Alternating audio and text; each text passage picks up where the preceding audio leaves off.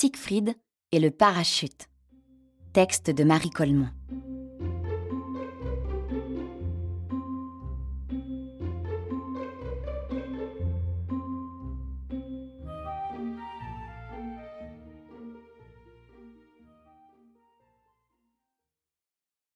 Sur le trottoir juste en face de ma maison, ils sont six gosses qui jouent, tous les soirs après la classe. Il y a les deux garçons du boulanger, le grand et le petit, celui qui boude et quitte le jeu toutes les cinq minutes. Il y a la rose et la bleue, couleur de leur tablier, et je sais déjà que la rose a mauvais caractère et que la bleue, palote et blonde, prend mal au cœur quand elle se remue trop. Wistiti a un museau de singe, et je n'en connais pas un pour courir plus vite, et avec plus de crochets quand on joue à chat perché sur les seuils de boutique. Siegfried? Ah, Siegfried, c'est mes amours. Est mince, long, bourru, avec des mèches dorées plein les yeux et des culottes mal rafistolées qui dégringolent. Voilà les six. C'est moi qui les ai baptisés. Je ne connais pas leur vrai nom, mais ça n'est pas gênant pour les regarder du haut de ma fenêtre. Naturellement, il y a de temps en temps d'autres enfants sur ce trottoir, mais ce sont des passants. Eux autres, mes six, ils sont là tous les jours, dès quatre heures et demie, avec leur pain et leur chocolat dans la main. Et je sais bien mieux que les mères comment on use ces fonds de culottes à faire le toboggan sur les trois marches de la banque. Poum, poum et poum. Et pourquoi les godasses prennent l'eau? Quand elles ont seulement trempé dix minutes dans le ruisseau Depuis hier, il y a un nouveau. Le garçon au parachute. Un gros petit boudinet qui a une face plate et vaniteuse. Il ne joue pas avec les autres. Il se pavane au milieu d'eux et s'amuse avec son parachute, qui est une bobine attachée par quatre ficelles aux quatre angles d'un carré de soie rose. Ça marche très bien. On le lance en l'air, n'importe comment en boule, et ça retombe en se déployant. Mes pauvres six en oubliaient de jouer. De tous leurs yeux ronds, ils regardaient le Richard. Prête-le, dis lui a demandé la rose, hardie comme pas une. Le garçon au parachute n'a même pas répondu. Il a haussé les épaules et a fait quelques pas en leur tournant le dos. Il ne marche pas son truc, a déclaré Siegfried alors. Il retombe bien trop vite. Un vrai parachute, ça descend doucement, doucement. Il devait y avoir du vrai là-dedans. Vexé, le garçon au parachute, rentré chez lui, a dû rogner, liner, gratter sa bobine trop lourde. Aujourd'hui, le parachute est monté bien plus haut et descendu bien plus lentement. C'est vraiment un joli spectacle. Ce petit morceau de soie rose qui se promène devant la grande maison grise. Le vent s'amuse à le gonfler.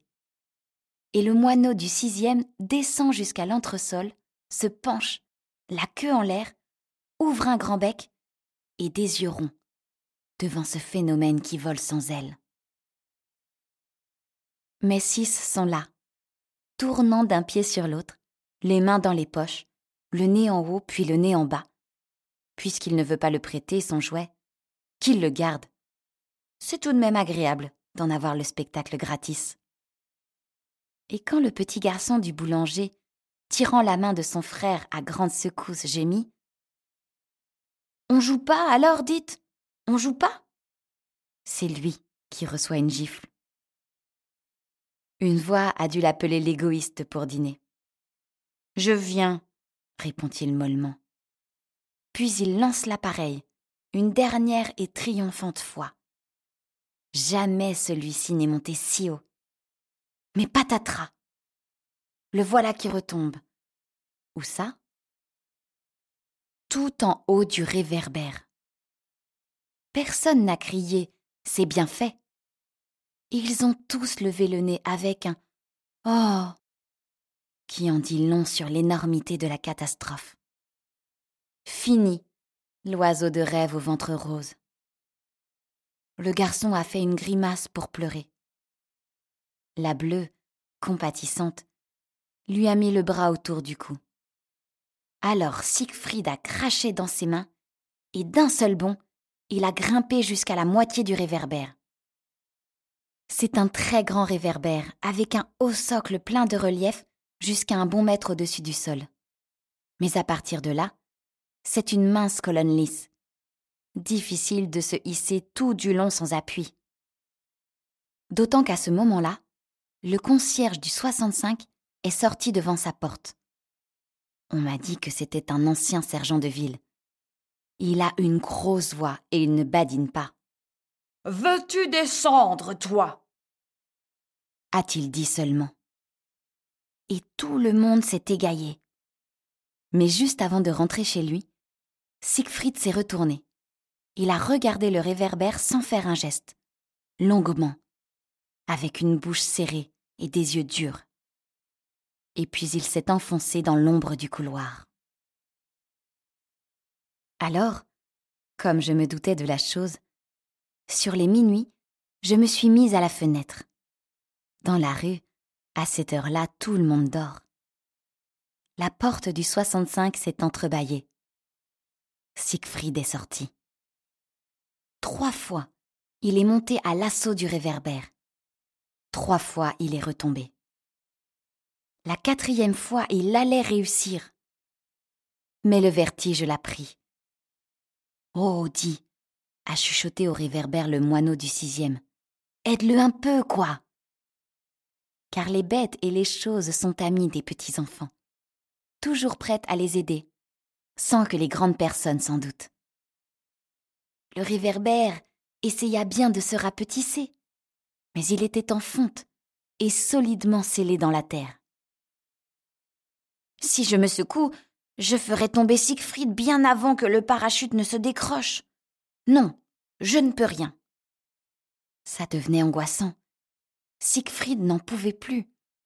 Je lui voyais les doigts devenir tout blancs tant il les serrait.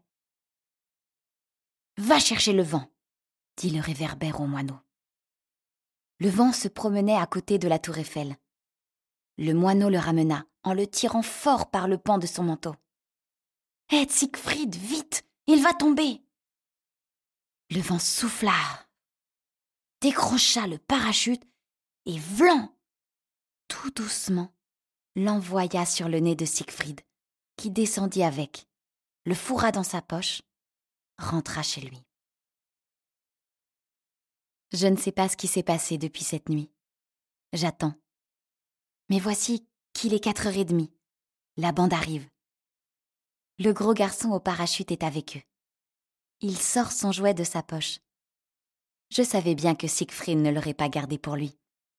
Chacun le lance à son tour, même le petit du boulanger, qui ne grogne plus. Et quand ils sont las, ils entament une partie de chat perché, où chacun reçoit sa part de bourrade. Et le gros garçon comme les autres, mais pas plus. Voilà. Désormais, mais six seront sept.